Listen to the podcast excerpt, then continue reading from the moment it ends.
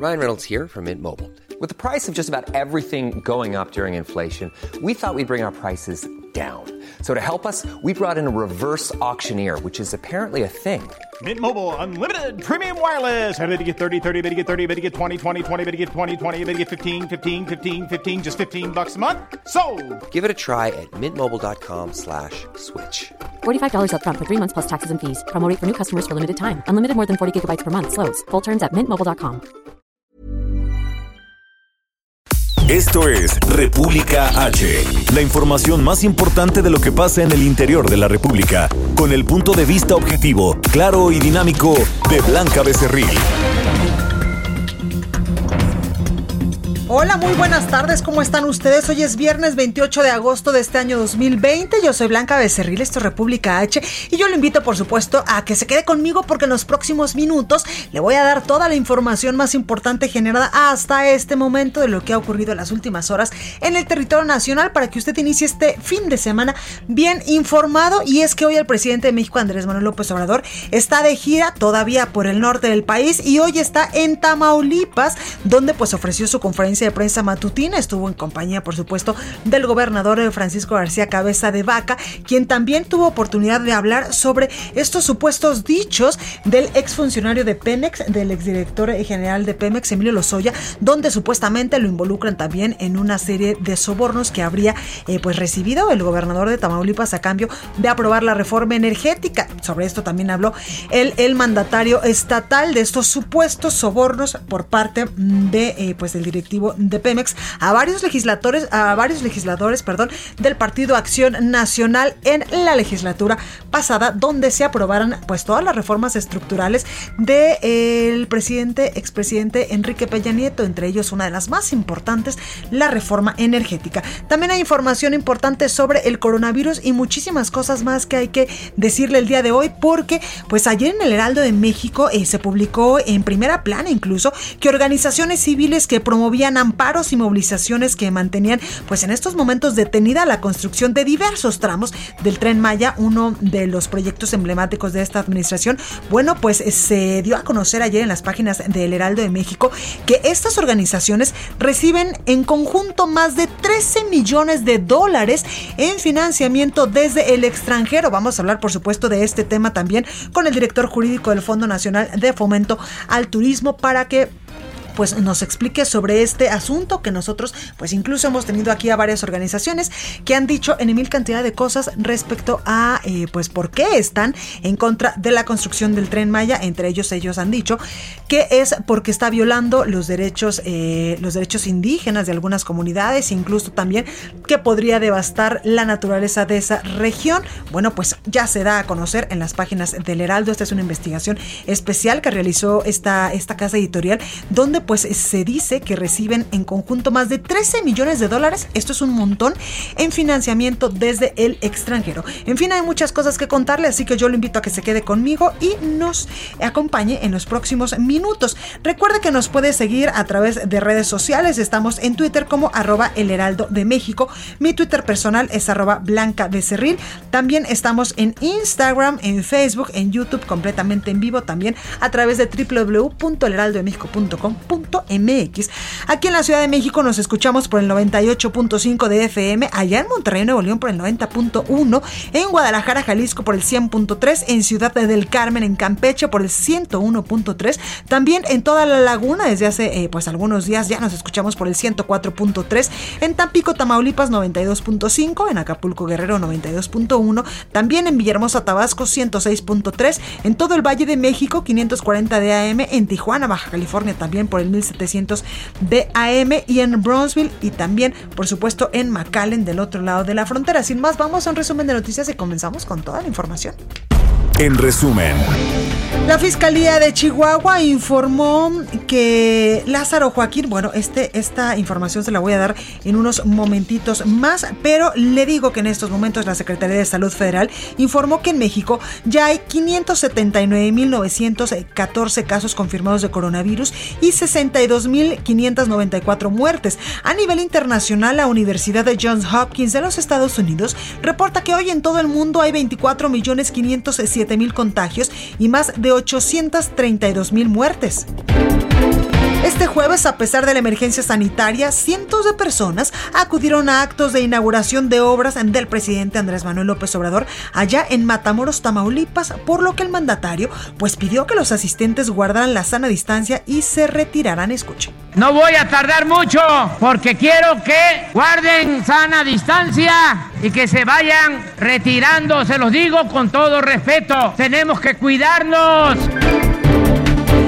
Bueno, y esta mañana el presidente pidió a los ciudadanos no acudir a los eventos que tendrá hoy, precisamente allá en Tamaulipas, a fin de evitar contagios por coronavirus. Ahora sí, llegan, pues eh, los voy a ver como los que no nos quieren. ¿Se acuerdan cómo decíamos cuando estábamos en oposición? El que no brinque es charro. Pues el que llegue hoy es conserva.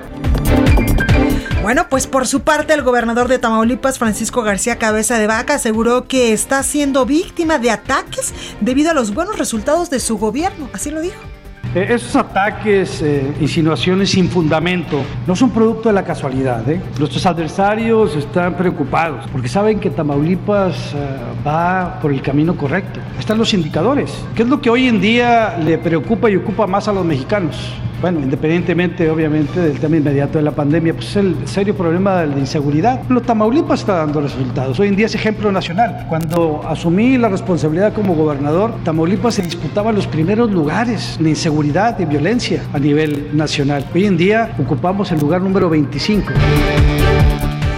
Desde la Casa Blanca, en información internacional, el presidente de los Estados Unidos, Donald Trump, aceptó la postulación del Partido Republicano para reelegirse en los próximos comicios del 3 de noviembre.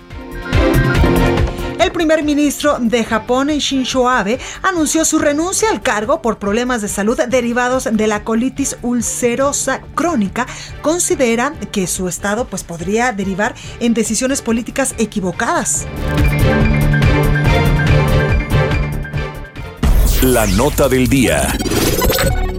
Bueno, y esta mañana se confirmó el fallecimiento, antes de irnos a la nota del día, del actor y comediante Manuel El Loco Valdés a los 89 años de edad, tras una larga lucha contra el cáncer. Bueno, pues estas son parte de las notas más importantes de este resumen de entrada aquí en República H. Ahora sí, vámonos a la nota del día, porque desde el estado de Tamaulipas, el presidente Andrés Manuel López Obrador ofreció su conferencia de prensa matutina y también habló de muchos temas. Augusto Atempa, nuestro compañero, nos tiene todo el reporte. Augusto, adelante. Blanca, muy buenas tardes. del Estado de Tamaulipas, el presidente pidió a todos, a todas las personas que el día de ayer se congregaron en algunos eventos masivos, que no lo acompañen el día de hoy, que no vayan a verlo, que no vayan a buscar una fotografía de él, porque pues están rompiendo esa sana distancia. Dijo que quienes lleguen a ir, que se los va a considerar como unos conservadores. Vamos a escuchar lo que dijo el presidente referente a este tema. Ahora sí, llegan, pues eh, los voy a ver como los que no nos quieren. ¿Se acuerdan cómo decíamos cuando estábamos en oposición? El que no brinque es charro. Pues el que llegue hoy es conserva. Y bueno, Blanca, por parte del gobernador de Tamaulipas, Francisco eh, García Cabeza de Vaca, aseguró que pues ha sido víctima de ataques según él. Y es que hay que recordar que él fue uno de los políticos que salió embarrado en esta cagatoria que se está haciendo eh, en el caso de los Oya, y pues según él, pues es parte de un ataque por parte de sus adversarios, porque Tamaulipas se encuentra en buen estado, es uno de los estados que se encuentran bien en cuanto a cuestiones de seguridad. Vamos a escuchar lo que dijo eh, eh, Francisco García Cabeza de Vaca. Usted no me va a dejar mentir que las persecuciones de adversarios poderosos e influyentes quitan mucho tiempo. En lugar de estar trabajando por el bien de la gente en la calle resolviendo tantos problemas que tenemos, pues ahora resulta que uno tiene que andar desmintiendo supuestas investigaciones, aclarando dichos de un delincuente confeso como es Lozoya, así como enviando cartas de réplica de insinuaciones sin sustento. Mire usted, señor presidente, y a todos ustedes les comento. Yo le dedico cerca de unos 20 minutos diarios a revisar todas las notas que mis adversarios mandan a escribir sobre mí. Demasiada pérdida de tiempo, ¿no cree? Y es, eh, según él, es un tiempo valioso del que le están quitando. También otro de los temas que también se tocó en esta conferencia de prensa blanca fue pues el tema de, de, una posible una posible campaña en contra del tren Maya. Tú te acordarás del tema de la BOA, cuando salió esta eh, campaña que según el presidente era para desprestigiarlo, para quitarlo del poder, pues hoy salió una un documento que mostró Jesús Cuevas, el, el coordinador de comunicación social, en donde pues hay fundaciones que están recibiendo dinero por parte de algunas empresas para poder echar abajo el tren Maya. Y eh, vamos, a, si quieres, escuchar acerca de lo que dijo Jesús Cuevas referente a este tema. Son fundaciones internas extranjeras que financian a organizaciones no gubernamentales eh, como Mexicanos contra la Corrupción, Eso como el Consejo Indígena de Espujil, como el Consejo de, Silvicultura Sustentable eh, y las fundaciones que reciben estos fondos, bueno, que dan estos fondos para quienes se oponen al tren Maya, son la Fundación Kellogg, la Fundación Ford. ¿Cuál es esa Kellogg? Kellogg es una fundación vinculada a la empresa nacional Kellogg. ¿Qué, vende? Bueno, vende cornflakes y ah. algunos tipos de alimentos de la mañana, sí. este, frutilupis y demás. Eso fue lo que pasó hoy en la conferencia de prensa. Con este tema cerró la conferencia de prensa. Por supuesto, nos hizo recordar este tema del agua. Blanca, mi reporte. Totalmente. Oye, Augusto, y también, eh, pues hace unos momentitos escuchamos cuando el presidente Andrés Manuel López Obrador, pues llamaba a la población allá en Tamaulipas a que no asistiera a estos eventos que va a tener durante el día, pues evidentemente para cuidar la sana distancia y evitar a toda costa la propagación y, la infección de este coronavirus. Así es, nada más le faltó decir lleven tapabocas o, lleven, lleven este tipo de cosas que él mismo se ha negado a usar, ¿no? Y otro tema que se me estaba pasando comentarte fue que se le preguntó al presidente acerca de esta imagen que está eh, utilizando Donald Trump en su campaña, en esta campaña presidencial. El presidente dijo, no me quiero meter en eso, no son temas eh, que me correspondan a mí. Ese país norteamericano está llevando a cabo su campaña electoral y yo no me voy a meter en eso. Claro, hay que recordar que Donald Trump él lo invitó, invitó al presidente Andrés Manuel López Obrador en este proceso de campaña y él decidió acudir, ¿no? Totalmente, que fue bastante criticada esta visita, pero bueno, eh, Augusto, muchísimas gracias. Muy buenas tardes, seguimos pendientes. Gracias. Entrevista. Bueno, y ya le comentaba yo que ayer en el Heraldo de México se publicó en primera plana que organizaciones civiles que promovían amparos y movilizaciones que mantenían en estos momentos pues detenida la construcción de diversos tramos del tren Maya, bueno, pues estas organizaciones reciben en conjunto más de 13 millones de dólares en financiamiento desde el extranjero. Para hablar más al respecto tengo en la línea telefónica y le agradezco esta comunicación a Alejandro Varela, él es director jurídico del Fondo Nacional de Fomento al turismo. Alejandro, buenas tardes, ¿cómo está? Muy bien, buenas tardes, a las órdenes como siempre, al contrario, gracias a ustedes por el espacio. Oiga Alejandro, cuéntenos, pues ya se descubrió que estas organizaciones que mediante protestas y amparos mantienen detenida la construcción de uno de los proyectos más emblemáticos de la administración del presidente Andrés Manuel López Obrador, eh, pues diversos eh, tramos del proyecto eh, estrella de, esta administración, el Tren Maya, pues ya se supo que reciben pues mucho dinero de, pues de, de, de del extranjero patrocinadas pues por pues por eh, pues algún capital del extranjero. Cuéntenos cómo se dieron cuenta ustedes y cómo repercute esto. Bueno, eh, el, el origen de la información, esta es información pública, porque todas las organizaciones no gubernamentales que aplican para fondos de fundaciones internacionales, pues pasan por un proceso, someten sus proyectos, eh, las fundaciones deciden si los proyectos son congruentes con las líneas de beneficencia que ellos apoyan o las líneas de investigación o las líneas sociales, pero la, la investigación, la, las fundaciones que dan estos donativos tienen su, información abierta. Ahora, esta información no no es una investigación que haya generado directamente con la Tren Maya. Es una información que empezó a circular, pero no deriva de una investigación nuestra. Pero además, eh, reitero, las fundaciones internacionales tienen listados de qué asociaciones civiles y organizaciones no gubernamentales apoyan. Eh, nosotros no generamos investigación, ahí está la información, son fuentes abiertas. Y eh, lo que llamó la atención en este caso es que coincidentemente las que se han pronunciado en contra del proyecto y algunas que han liderado acciones legales en vía de amparo, pues coinciden con la misma fuente de financiamiento. ¿no? Nosotros no queremos prejuzgar porque todas las organizaciones no gubernamentales tienen derecho a fondearse con, con, con, fundaciones de beneficencia. Aquí lo único pues es la, la coincidencia de que todas están pronunciándose en contra del proyecto y tienen fuentes de financiamiento eh, en común. Claro. Oiga, Alejandro, ¿y, podríamos saber más o menos pues qué intereses podrían tener eh, en el extranjero de parar este proyecto emblemático de esta administración? Mire, no creo que sería un pronunciamiento responsable por parte del fondo especular de, intereses internacionales eh, a través de financiamiento de las ONGs. A nosotros somos muy claros con los hechos. Hay una coincidencia de determinadas organizaciones no gubernamentales que han pedido fondeo internacional y están coincidiendo en, en tener una oposición directa al proyecto. Eso es un hecho.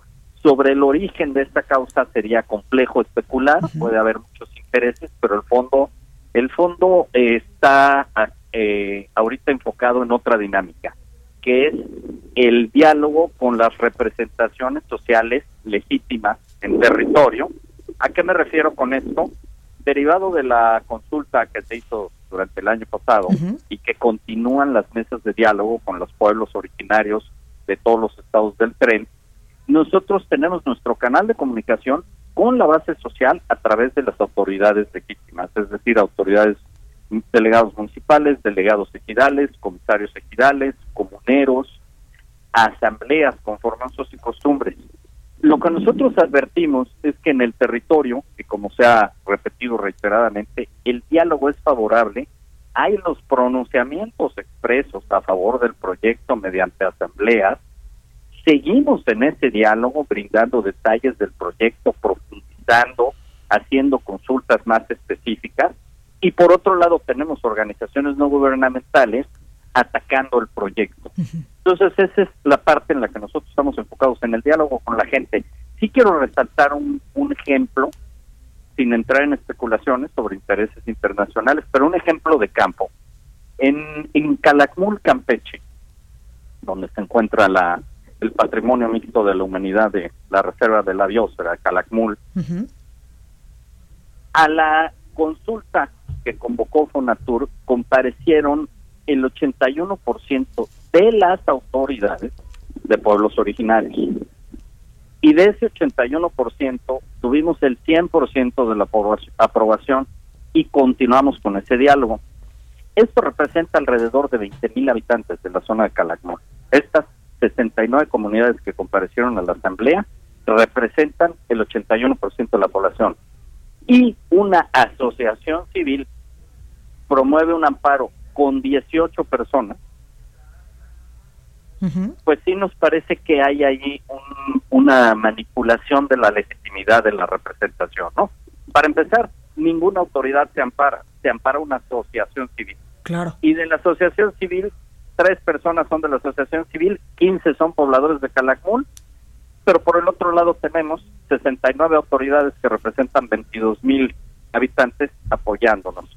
Entonces, no voy a especular en intereses, pero sí les puedo decir lo que ocurre en campo. En campo hay un, una total aprobación del proyecto y las ONGs, con una mínima, casi nula representación, están recorriendo a instancias legales para obtener suspensiones, eh, para temporalmente detener algunas acciones del tren. Oye Alejandro, y qué importante esto que nos mencionas, porque incluso eh, hace algunas semanas tuvimos nosotros, pues en entrevista a una de estas organizaciones civiles y ellas eh, argumentaban, o bueno, esta organización argumentaba que eh, pues no se le había tomado en cuenta a, pues a las personas que vivían dentro de esa zona donde pues estaban deteniendo estos trabajos desde el tren Maya y que incluso pues se habían violado los derechos de las comunidades indígenas y también pues que no se estaba haciendo eh, pues de manera consciente este proyecto referente eh, pues evidentemente al cuidado del medio ambiente, pero qué importante esto que nos cuentas.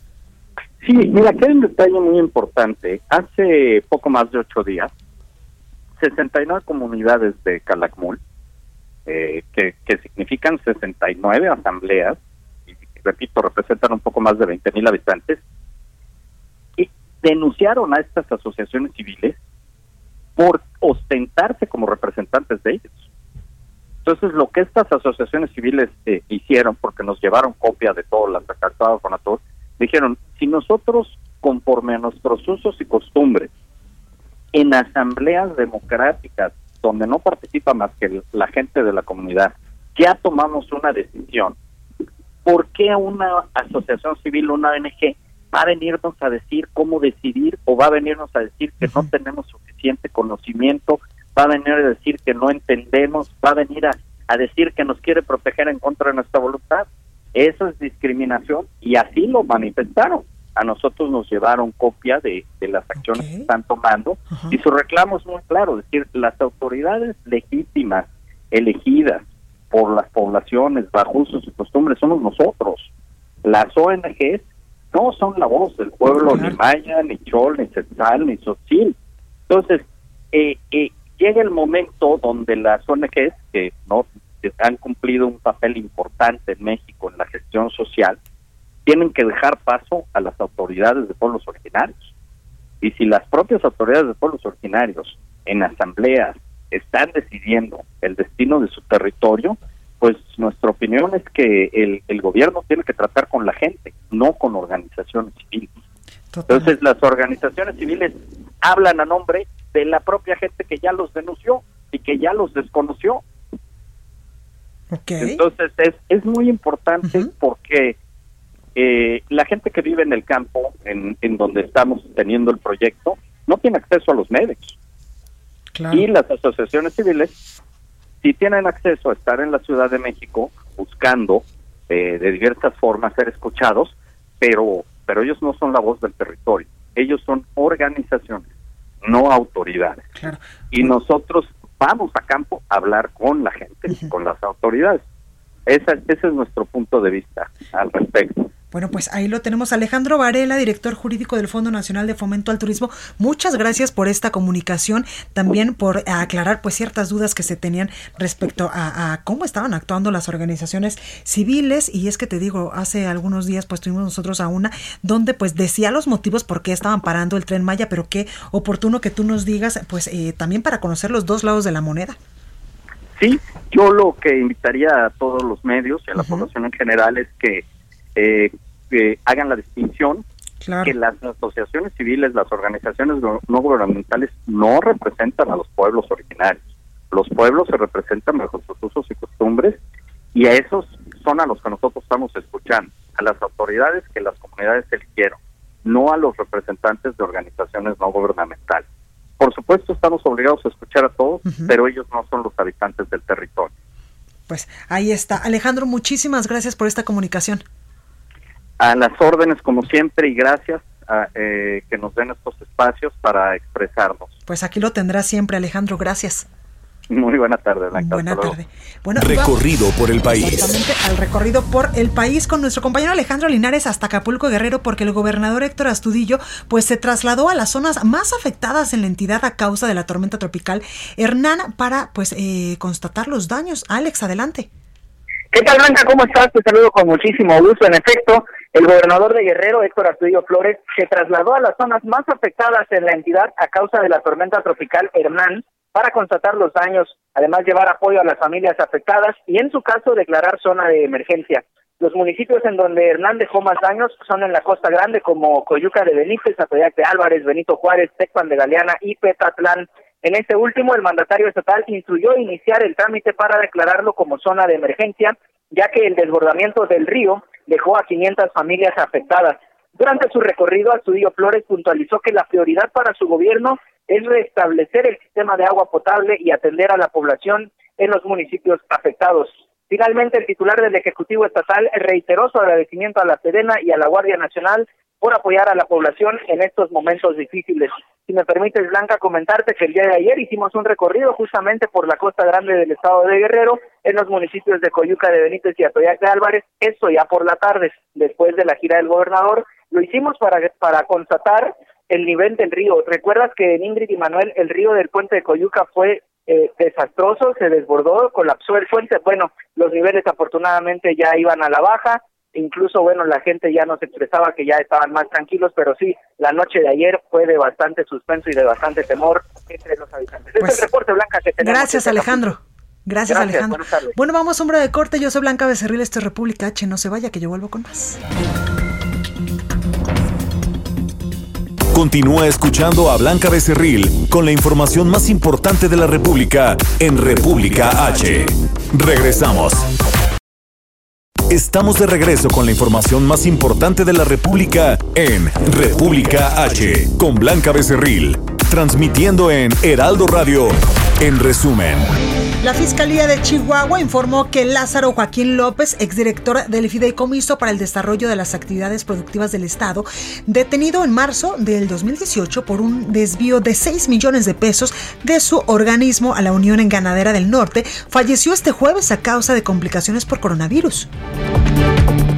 Elsa Martínez, exsecretaria de Finanzas del Comité en Oaxaca de Morena, denunció por discriminación ante la Fiscalía de Delitos Electorales, el Tribunal Electoral del Estado y ante la Comisión Nacional para Prevenir y Erradicar la Violencia contra las Mujeres al líder del partido en la entidad, Cesule Bolaños López. Autoridades de Veracruz informaron sobre el hallazgo del cuerpo de una joven de 17 años en playas de La Trocha, en el municipio de Alvarado, luego de que fuera privada de su libertad el pasado 22 de agosto. En Yucatán, activistas analizaron solicitar de nuevo la alerta de género en, en el estado debido a que en menos de una semana ocurrieron dos feminicidios y reclaman por la falta de políticas públicas de prevención de la violencia contra la mujer. Y debido a los derrumbes en eh, Chicoacén, esto en Chiapas, a causa de las fuertes lluvias, elementos de la Secretaría de la Defensa Nacional implementaron el plan DN3E en la localidad.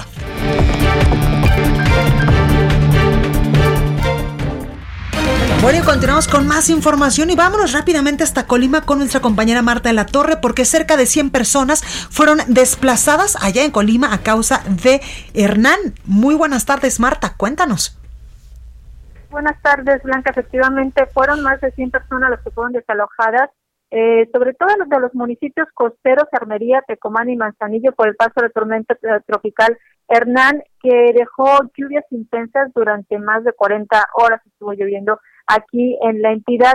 66 de estas personas pues, fueron en el municipio de Armería y eh, alrededor de 40 fueron en el municipio de Manzanillo, donde, bueno, pues la Dirección de Protección Civil de Manzanillo reportó que las viviendas amanecieron pues con eh, tierra prácticamente de un metro de altura por los derrumbes que dejó en varias colonias ahí en el puerto de Manzanillo. Algunas de las colonias afectadas fueron, por ejemplo, el Colomo, donde los vehículos quedaron bajo arena y tierra.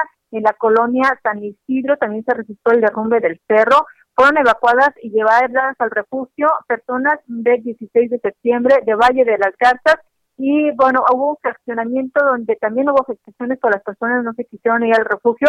En Manzanillo se, eh, se tuvieron en refugio un total de 47 personas y dos mascotas fueron las que se dieron atención ahí. Y bueno, eh, comentarte que siguen los daños en todo el puerto, hay encharcamientos en varias de las vialidades, todavía se presentan incluso algunas vialidades con eh, pues eh, niveles de agua altos después de que el día de ayer, por esta gran cantidad de agua, se eh, pues el río, el arroyo Santiago se, derramó, se rebasó sus, límites y por esta razón es que se causaron también tantos daños.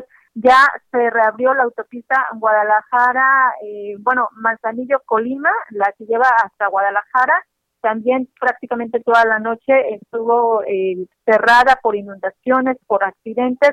La libre todavía se encuentra eh, cerrada y el paso de el puerto de Manzanillo hacia el aeropuerto que está pues ya cerca de los límites con Jalisco. También recientemente apenas fue reabierta a la circulación en donde bueno también se registraron inundaciones. Hay que recordar que ahí cerca, cerca pasa el río Marabasco que también pues eh, registró algunos desbordamientos en algunos puntos y por esta razón es que también hubo estos cortes a la circulación. Mi reporte. Muchísimas gracias, Marta.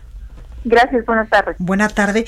Y al participar en la reunión plenaria de Movimiento Ciudadano en la Cámara de Diputados, el gobernador de Jalisco, Enrique Alfaro, acusó al gobierno federal de mantener una actitud de desdén y desprecio ante el reclamo de los estados sobre pues buscar mecanismos para reactivar la economía y cuidar la salud de los ciudadanos. Nuestra compañera Mayeli Mariscal nos tiene todos todos los detalles. Mayeli, ¿cómo estás? Hola, ¿qué tal Blanca? Muy buenas tardes. Buenas tardes a toda la auditoría. Así es, durante su participación justamente en esta reunión plenaria virtual de los diputados federales de Movimiento Ciudadano, justamente Enrique Alfaro Ramírez, el gobernador de Jalisco, cuestionó este modelo que llama centralista de la Administración Federal al acaparar sobre todo los recursos, esto bajo el pretexto de que anteriormente pues existía corrupción y que en estos momentos se está combatiendo de manera frontal este eh, pues este, este, delito de la corrupción. Y es que eh, también dijo que se ha castigado justamente con los recursos a las entidades y eh, que existe un grave desdén hacia ellas. Vamos a escuchar lo que comentó Enrique Alfaro Ramírez. Pero yo creo que nunca en la historia de este país se había visto eh, un escenario en el cual se generara esta idea de que hay respeto, de que hay eh, solidaridad y de que hay respaldo para las entidades federativas, cuando en la realidad lo que hay es literalmente una actitud de desdén, una actitud de desprecio y una actitud de cerrar las puertas a cualquier posibilidad de diálogo, que los estados de la República no estamos pidiendo dádivas, no estamos pidiendo limosna, o no estamos planteando, como se dice, extender la mano para ver qué más nos dan. Y bueno, también hay que recordar que, bueno, hay una alianza ya federalista en donde son 10 los gobernadores que integran este grupo, en donde se ha puesto sobre la mesa la propuesta justamente y la urgencia de convocar a una convención nacional hacendaria que permita la distribución de los recursos, pues de manera mucho más equitativa y sobre todo en el marco de esta pandemia de coronavirus, la necesidad que existe también de la reactivación económica y de apoyar justamente a todas las entidades del país y en otra información, Blanca, que también es importante destacar respecto a la tormenta tropical Hernán, justamente eh, pues ya se, se, comenzó a alejar de las costas de Jalisco, sin embargo, pues a su paso sí dejó, sobre todo en las localidades de La Manzanilla y La Huerta, en el municipio eh, de Cihuatlán y, eh, bueno, en La Huerta, justamente se registraron inundaciones hasta de dos metros, eh, subió el nivel del agua, algunos ríos también se desbordaron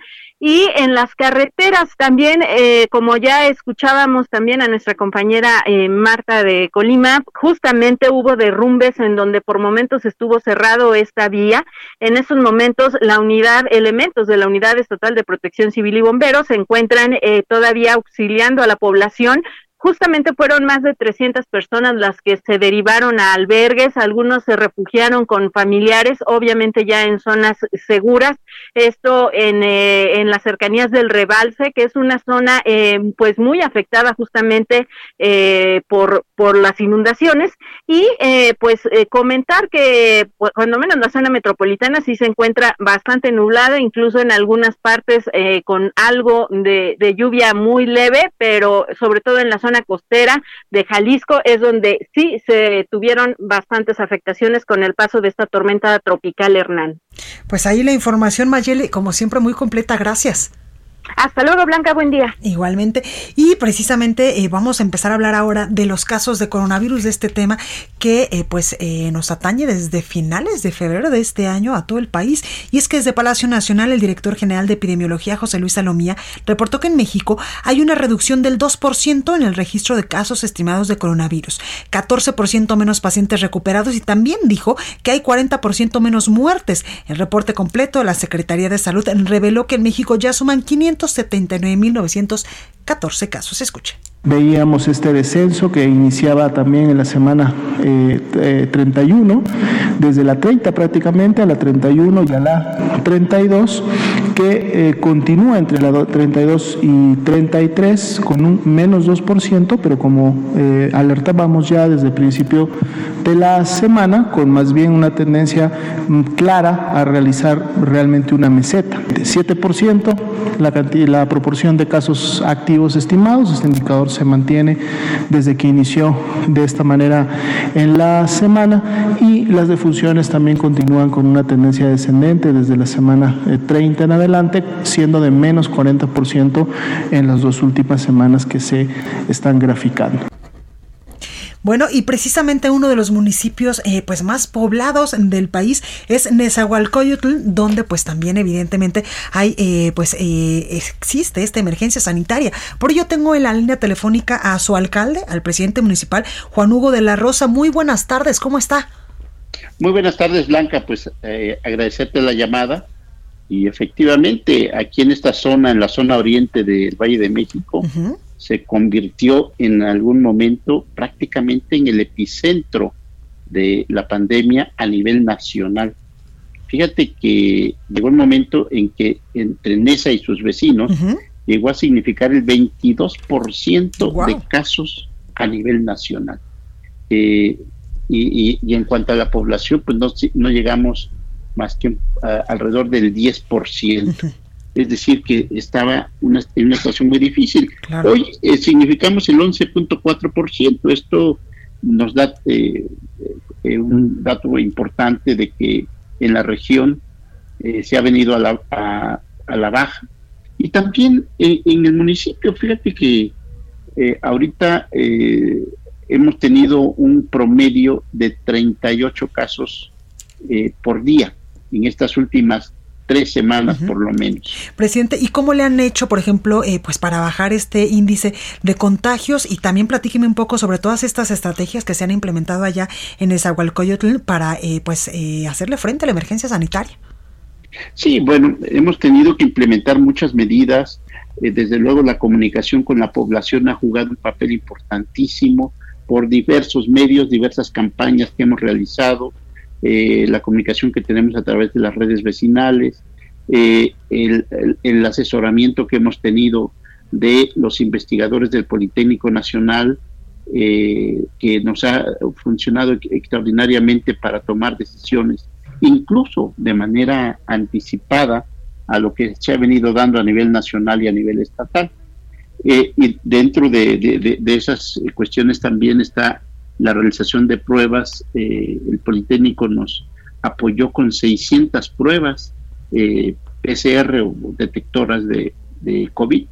Y ahora estamos trabajando en un, eh, de manera muy este, fuerte con el Hospital de Alta Especialidad de Ixtapaluca.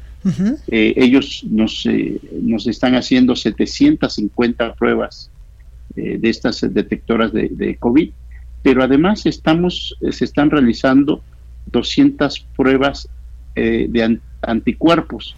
Esto quiere decir pues, eh, que lo que buscamos es saber dentro de las personas que ya sufrieron la enfermedad, quiénes han adquirido inmunidad.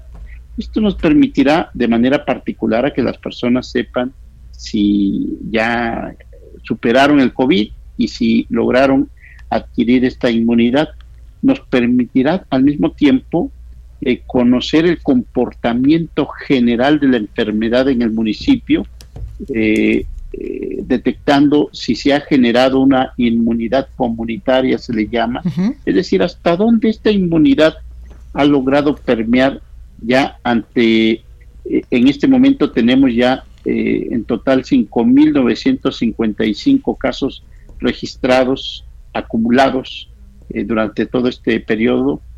Entonces necesitamos saber hasta dónde esta inmunidad ha logrado avanzar, porque fíjate que a pesar de todas las medidas que hemos tomado, eh, hoy la, reapertura de, todas las actividades, pues ya nos genera una movilidad enorme.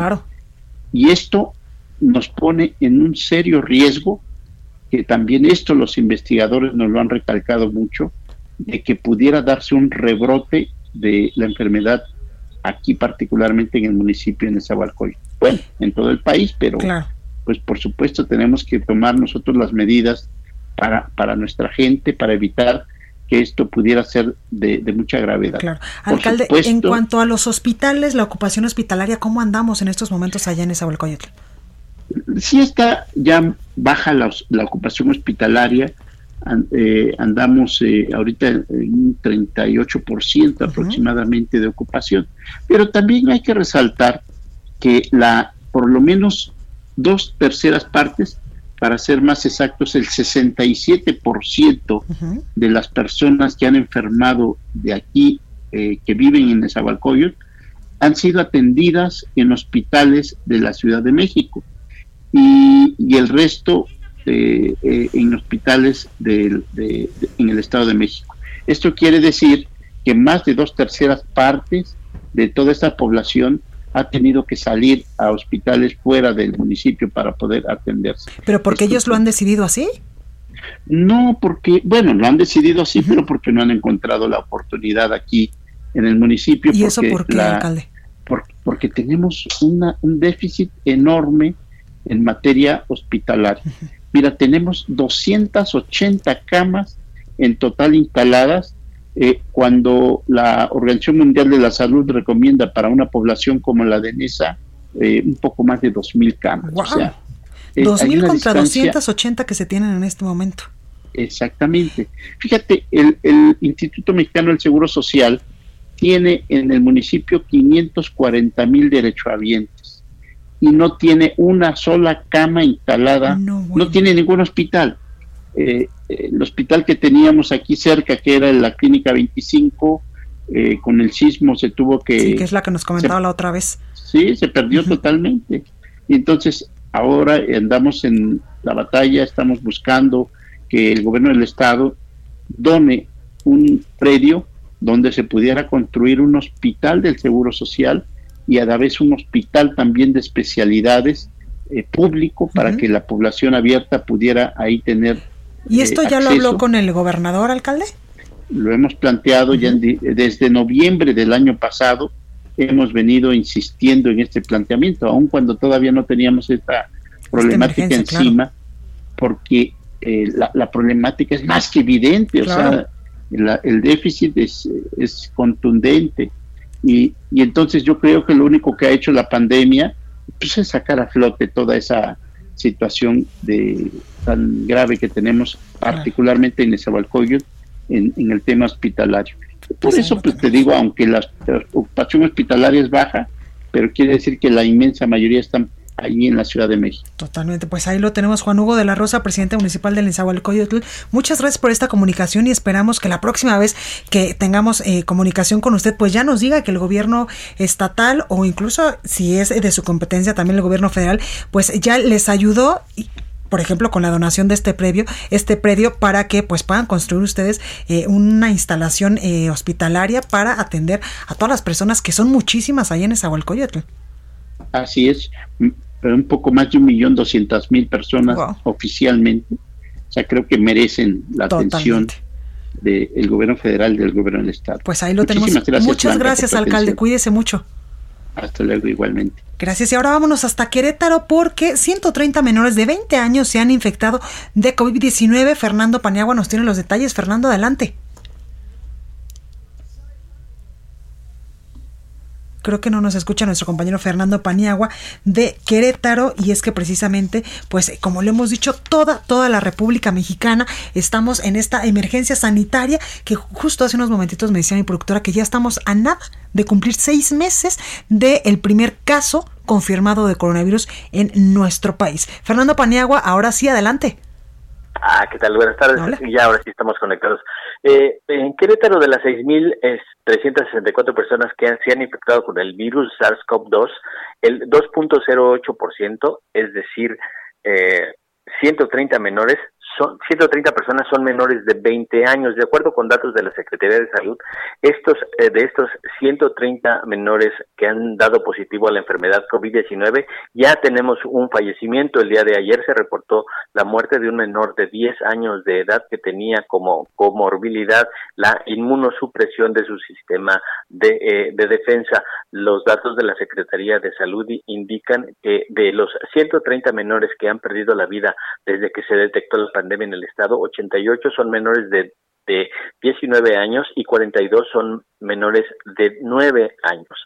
Además de las 736 personas que desafortunadamente han perdido la vida, como les decía, se ha reportado ya la muerte de un menor de 10 años. Hoy las autoridades de salud insisten en la recomendación de mantener las medidas sanitarias, la sana distancia, el uso de cubrebocas, el lavado constante de manos para evitar que en el proceso de reapertura que se da en el estado a partir del próximo martes primero de septiembre, en donde vuelven a abrir cines, teatros, eh, eh, galerías, centros de entretenimiento y clubes deportivos, se em, evite que la epidemia se siga expandiendo y se den eh, los contagios que hoy en día, en promedio, estamos hablando de 8.3 contagios diarios. Esta es la información blanca. Pues ahí lo tenemos. Muchas gracias, Fernando.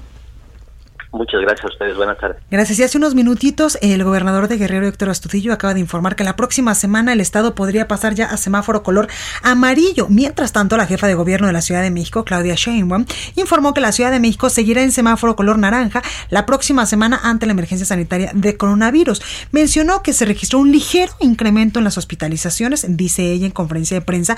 Continuamos en semáforo naranja y seguiremos en alerta también. Y le ponemos el apellido de que estamos en alerta porque en los últimos días, eh, pues eh, aunque ayer dice la jefa de gobierno bajaron las hospitalizaciones, en los últimos días hemos tenido un ligero incremento que no es importante, pero que sí hay que tener en cuenta y seguirnos cuidando. Bueno, vamos ahora hasta Veracruz con el análisis de nuestra, eh, de nuestra colaboradora Anilú Ingram, diputada federal por Veracruz y vicecoordinadora del grupo parlamentario del PRI. Anilú, ¿cómo estás? Querida Blanca, muy bien, con el gusto de saludarte como cada viernes. Oye, Anilu, ¿en la semana fue tu cumpleaños? Sí. Ah, mira, yo pensé que la pandemia ya me andaba volviendo loca. Muchas felicidades, Anilu. Espero que este año, siempre deseamos lo mejor, pero por lo menos que este año tengamos mucha salud. Ay, muchas gracias, querida Blanca. Te agradezco tus buenos deseos y felicitaciones. Y que tengas mucho amor y muchísimas bendiciones. Muchas gracias, querida Blanca. Te lo aprecio y valoro muchísimo. Oye, Anilu, pues cuéntanos, el presidente Andrés Manuel López Obrador amenazó con eliminar la concesión extendida por un ciclo a la administradora portuaria integral allá en Veracruz. Fíjate que eso es un gran tema, Blanca, y preocupante. ¿Cuántas veces nos dijimos a nosotros mismos que no se iba a cancelar el aeropuerto de Texcoco? Y mira, ni Texcoco, ni Santa Lucía, ni nada. Y aquí la noticia ya la pusieron eh, ya le pusieron el ojo al puerto de Veracruz, donde ustedes tienen su casa, el más antiguo de México por la cuarta transformación. El 19 de agosto, para ser exactos, el presidente arremetió contra la concesión de 100 años, exclamando que ni Porfirio Díaz se había atrevido a tanto. Y entonces ya vemos venir como una gran estocada a Veracruz la destrucción de la API Veracruz, alegando de nuevo corrupción sin comprobarla y peor aún, sin un plan para un cambio. Y es que Blanca, con sus acciones, este gobierno enfatiza una y otra vez, destruyamos todo lo anterior, lo cambiamos por algo sin plan, ni pies ni cabeza. Algo así como el Borras, ejemplo de esto, el Seguro Popular, las estancias infantiles, Prospera y tanto más, hoy ya son un solo recuerdo. Ninguno de estos proyectos y programas que mencioné fue suplido por algo mejor. Nada.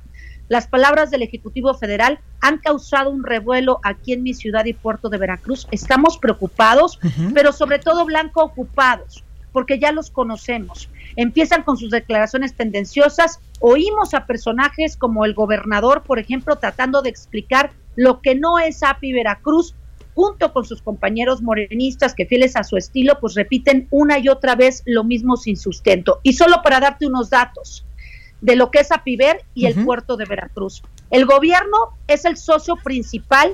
Dentro de su consejo participa un comisario de la Secretaría de la Función Pública que verifica cada peso. El puerto es productivo y recientemente se le ha inyectado o el, eh, 9 mil millones de pesos, pero el proyecto eran 30 mil millones de pesos con 140 mil empleos entre directos e indirectos. Yo ya ingresé un punto de acuerdo para que el gobierno de México actúe de acuerdo a derecho y basta de saltarse la ley, basta de echar por la borda la confianza de los inversionistas y basta de destruir lo que sí funciona. México está para mejores ideas y con la catástrofe que estamos viviendo, basta. Si ellos hacen esto, es el tiro de gracia para el puerto de Veracruz. Por la cantidad de empleos que se perderían, ¿verdad, Anilú? Por la cantidad de empleos, por la inversión, por la derrama económica que genera el puerto de Veracruz y no solo al puerto, a las familias, a la región, al país. Sería catastrófico.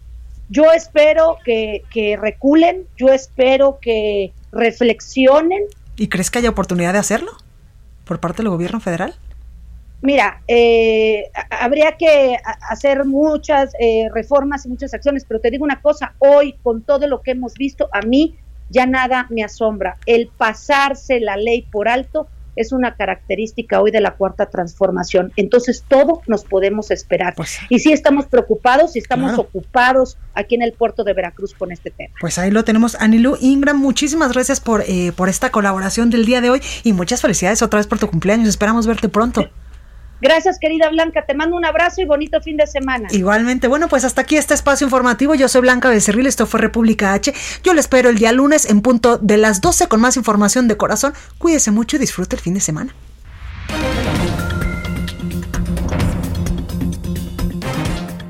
Continúa escuchando a Blanca Becerril con la información más importante de la República en República H.